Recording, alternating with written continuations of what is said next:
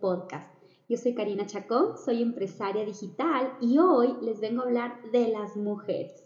Sí, esta semana fue el Día Internacional de la Mujer y quiero arrancar con un mensaje que me hizo escribir sin parar sobre este tema, que me hizo recapacitar, que me hizo pensar y sobre todo me dio la fortaleza para hoy contarles sobre este tema. El rol de la mujer en la sociedad se ha visto afectado desde muchos puntos de vista. Hoy quiero hablarles de cómo me siento un 8 de marzo, sin atacar ni con el fin de hacer sentir mal a nadie. Gracias a esa lucha, y lo estoy diciendo entre comillas, y ya les voy a hablar de esa palabra que por cierto no me gusta y no me hace sentir cómoda. Pero gracias a eso hoy yo puedo ser una mujer que fue a la escuela, pude estudiar en la universidad, tengo acceso a sufragar, a tener un trabajo, a casarme con quien decida, a tantas cosas. Y mientras escribía estas palabras, se llenaban mis ojos de lágrimas porque hoy tú y yo como mujeres tenemos muchos derechos que antes no. Y eso todavía no me hace del todo feliz, porque queda mucho por hacer, por entender, por educar a la sociedad, a nuestras familias, a nuestras parejas, a nuestros compañeros, etc. Y tampoco lo quiero decir desde un lugar extremista, porque sé y soy consciente que hay personas que si un 8 de marzo te dicen feliz día, es por desconocimiento y es entendible para quienes por esta falta de información lo hacen. Pero ¿qué pasa cuando ese agresor, esa persona que maltrata, que prohíbe, que bloquea, que golpea, que violenta, lo hace.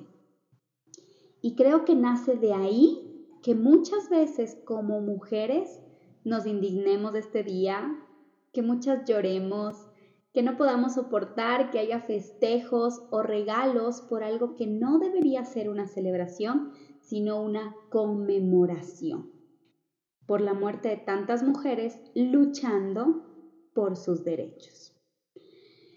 Y grabé este podcast hoy porque quería primero vivirlo, quería saber cómo me iba a sentir el 8 de marzo y poder hacerlo desde el corazón. Podía haberlo escrito y grabado antes y lanzarlo como un debut por el Día de la Mujer, pero no hubiera sido real.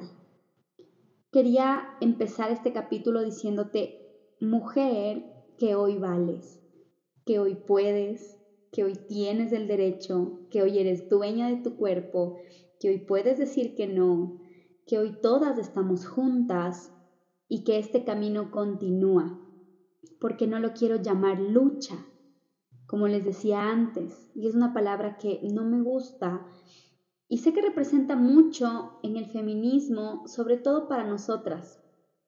Pero ¿por qué? ¿Por qué tenemos que luchar por nuestros derechos? ¿Por qué hacernos valer, construir esa libertad? ¿Por qué tiene que ser una lucha?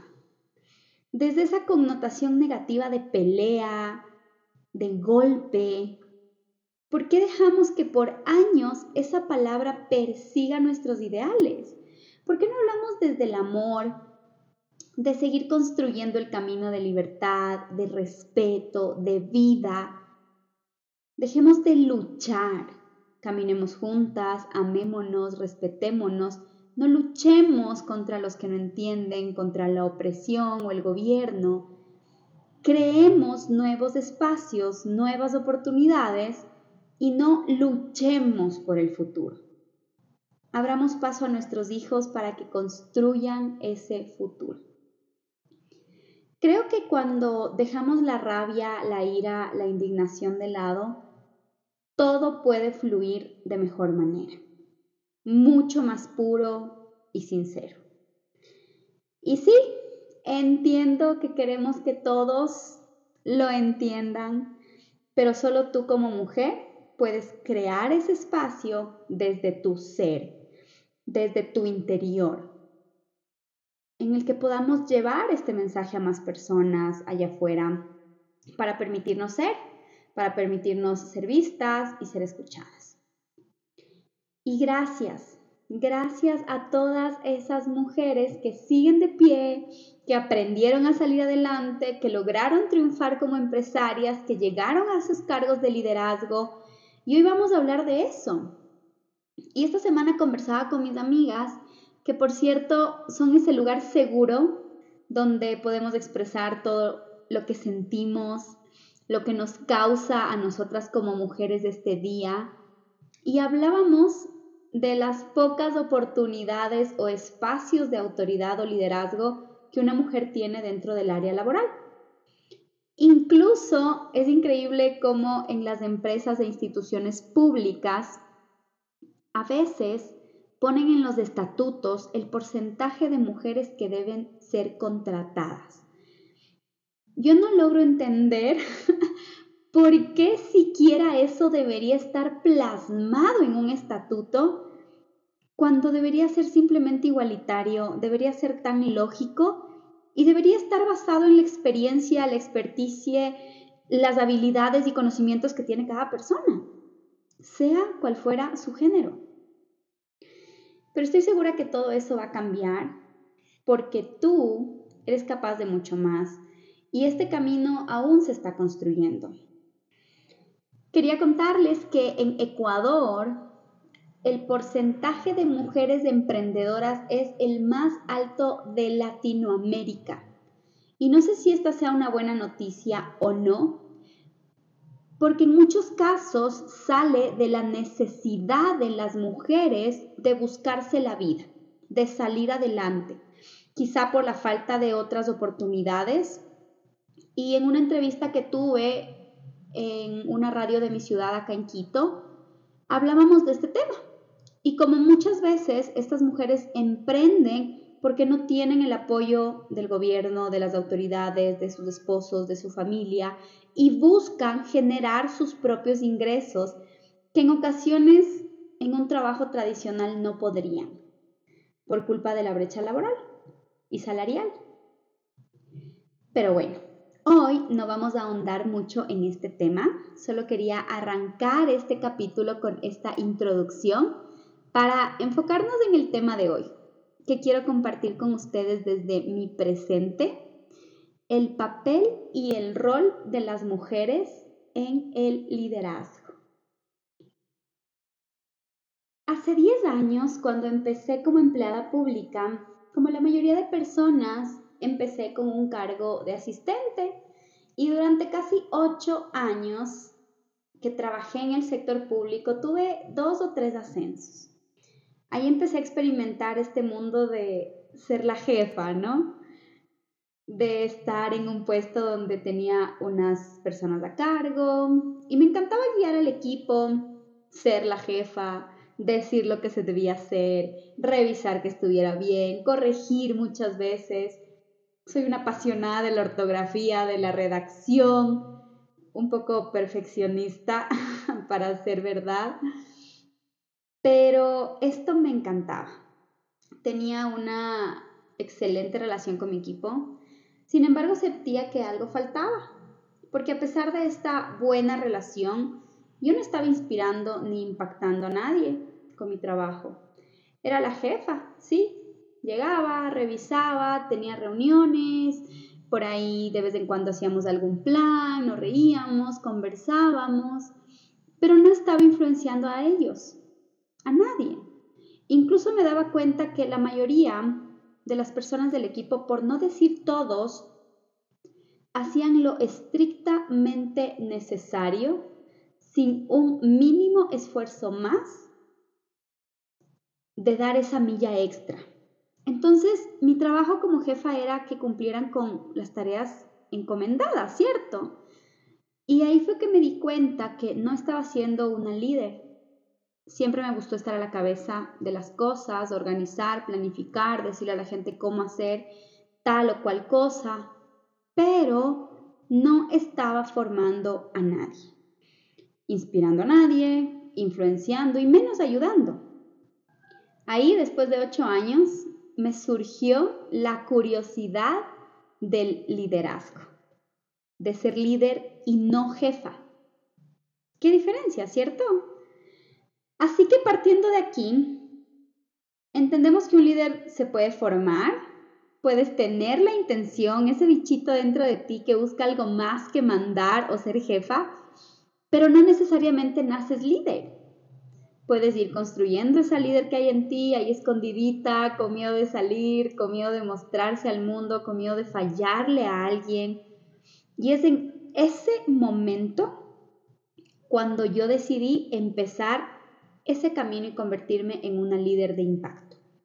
Una mujer líder, una líder digital, que hoy me ha permitido llegar a muchas personas, impactar vidas, ayudar a tantas mujeres.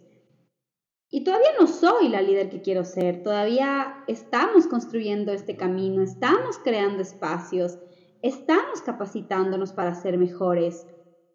Y todas estas cosas de ser líder, la fuerza, la valentía, el conocimiento, el trabajo, empezaron desde ser vulnerable, de entrar en mí y saber qué cosas hacen falta para cambiar, qué no me estaba dejando caminar, qué no me permitía hacerlo en grande.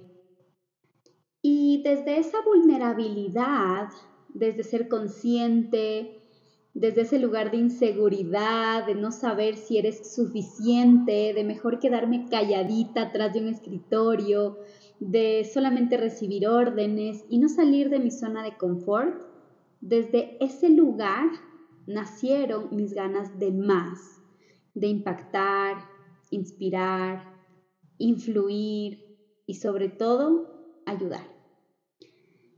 Casi nunca cuento esta historia y hay dos sueños frustrados que tenía cuando era más joven. Uno de ellos es que siempre quise ayudar, ayudar a los más necesitados. Incluso uno de estos sueños era que quería trabajar en la ONU.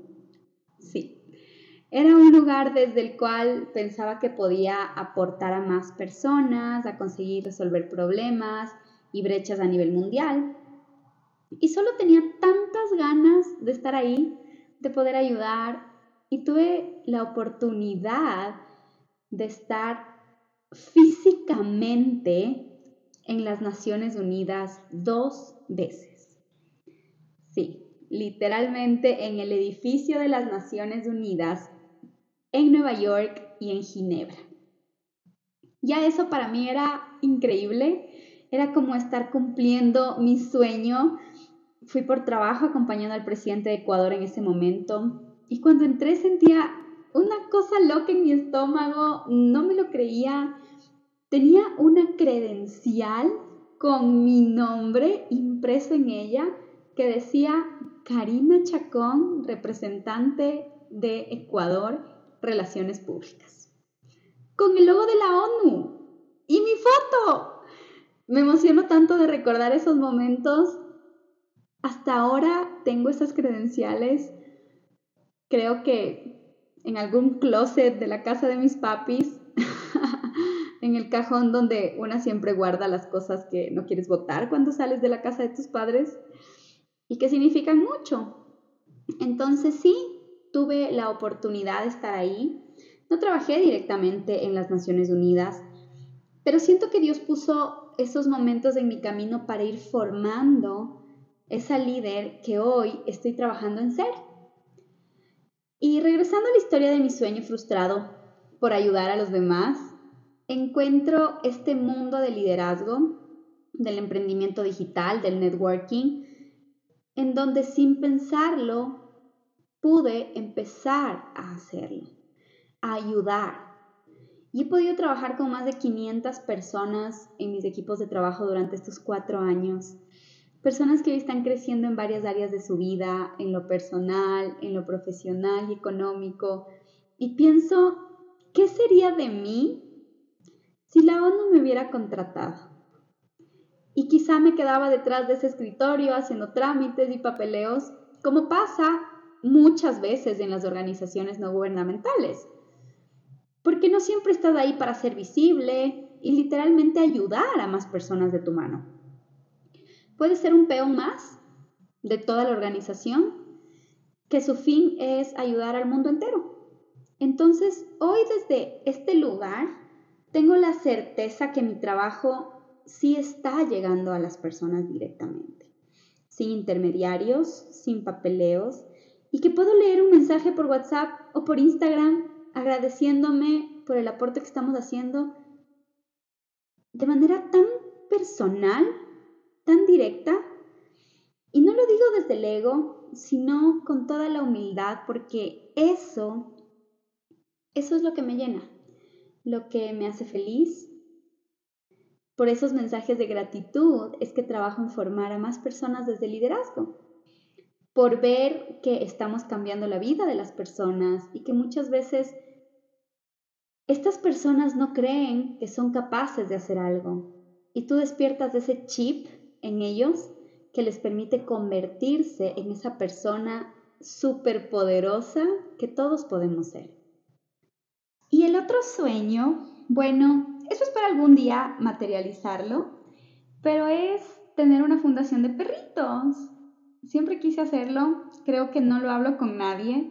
Muchas personas incluso piensan que no me gustan los animales porque actualmente no tengo una mascota por motivos personales, porque no quiero que viva encerrada en un departamento.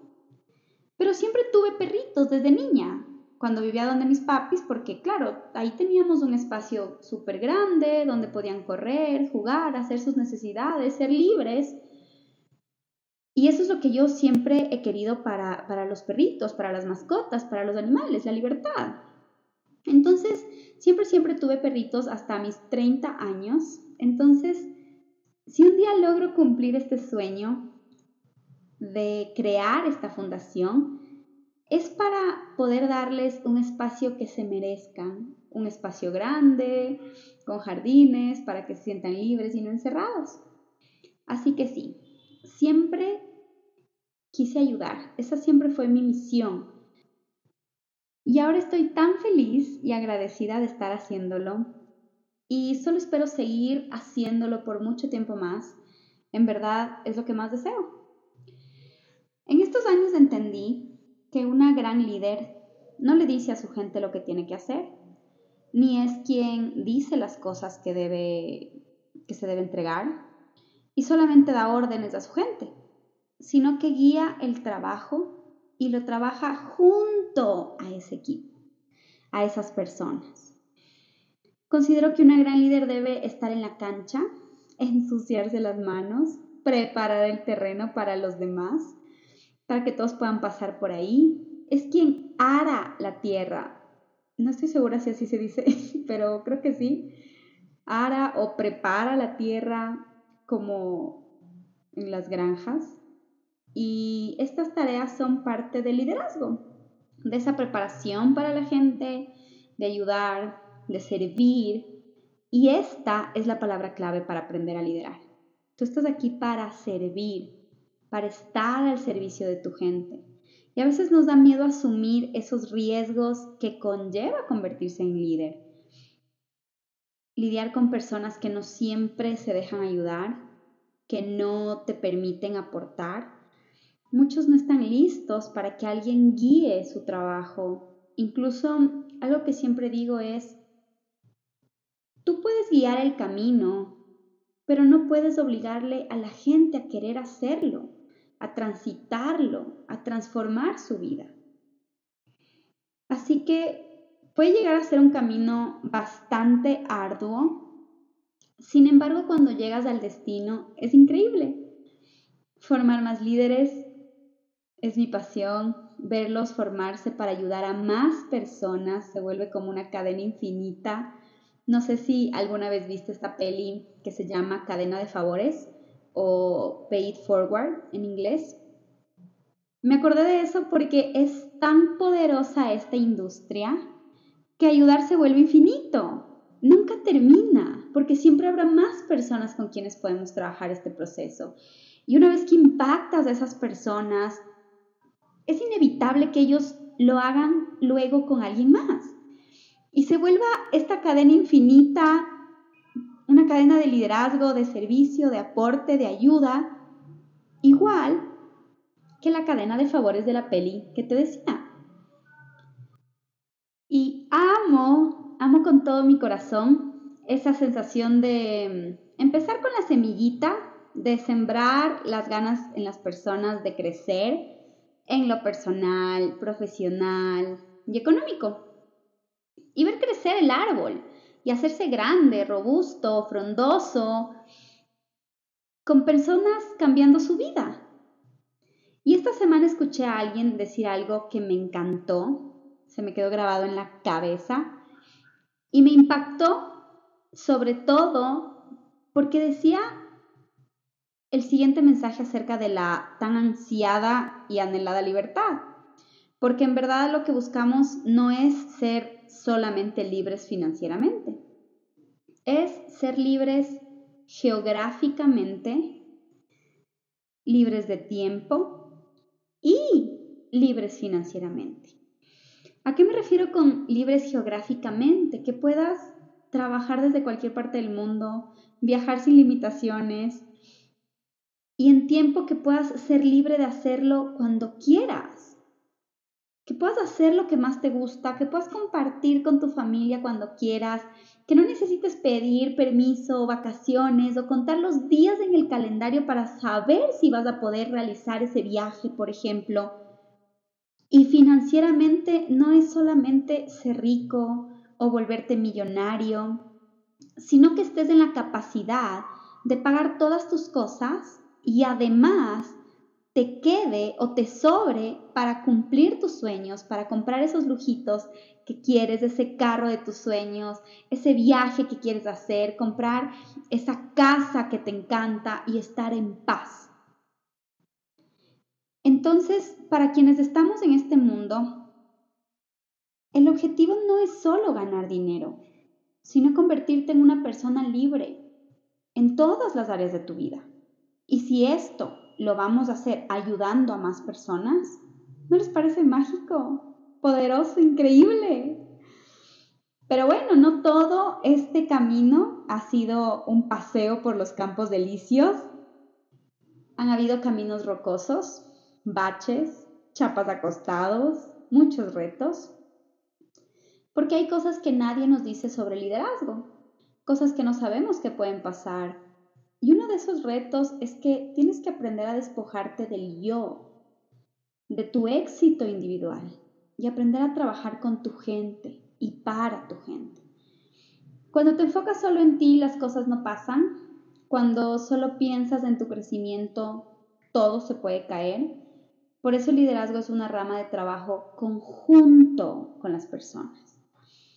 Y lo más, más difícil, puedo decir, en todo este paso por el liderazgo es aprender a manejar la emocionalidad.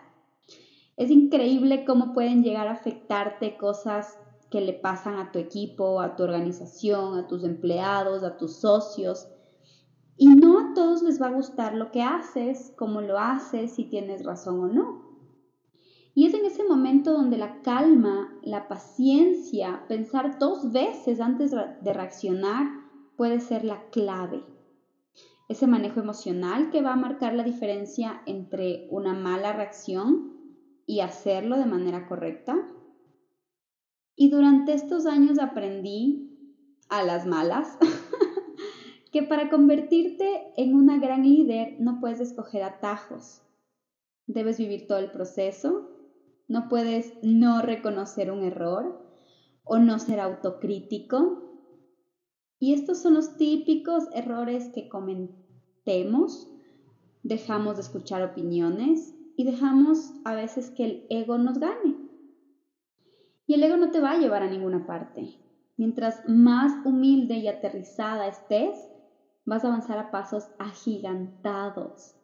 Así que en resumen, te puedo decir que liderazgo parte de aprender a desaprender cosas que no nos sirven. Así que para ir cerrando este capítulo, quiero dejarte un mensaje que a mí me impactó demasiado cuando lo escuché e hice este ejercicio. Y a veces tenemos miedo a equivocarnos, pensamos que no somos suficiente, que no podemos, que no sabemos, que nuestra experiencia no es la mejor. Que hay alguien que podría hacerlo mejor que tú. Pero quiero que pienses en las cinco características que te describan como persona, como líder, como mamá, como esposa, como compañera, como mujer. Y te hagas la siguiente pregunta.